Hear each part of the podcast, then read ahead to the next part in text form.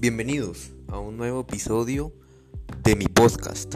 En esta ocasión estaremos hablando sobre mi experiencia al momento de construir una montaña rusa casera.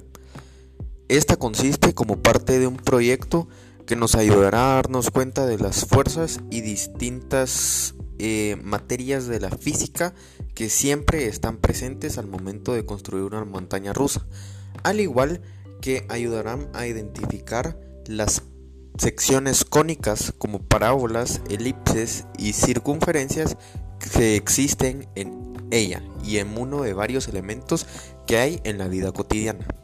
Pues bien, mi experiencia fue bastante grata. Tuve la oportunidad de construir mi montaña rusa con material reciclado.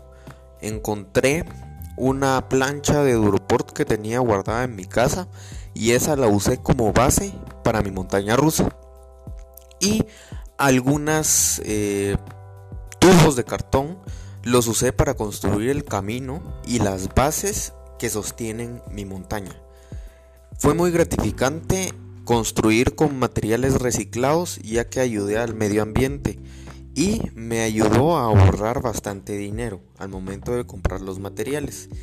Pude notar de que la estructura se mantuvo siempre firme, sin embargo creo que cometí un error, ya que al momento de pegarlo, como el Duroport, no leí un pegamento que tenía alcohol y por lo tanto el Duroport se empezó a derretir. Fue bastante curioso y divertido este momento, más sin embargo lo, logré arreglar y ahora ya tengo por finalizada la construcción de mi montaña rusa.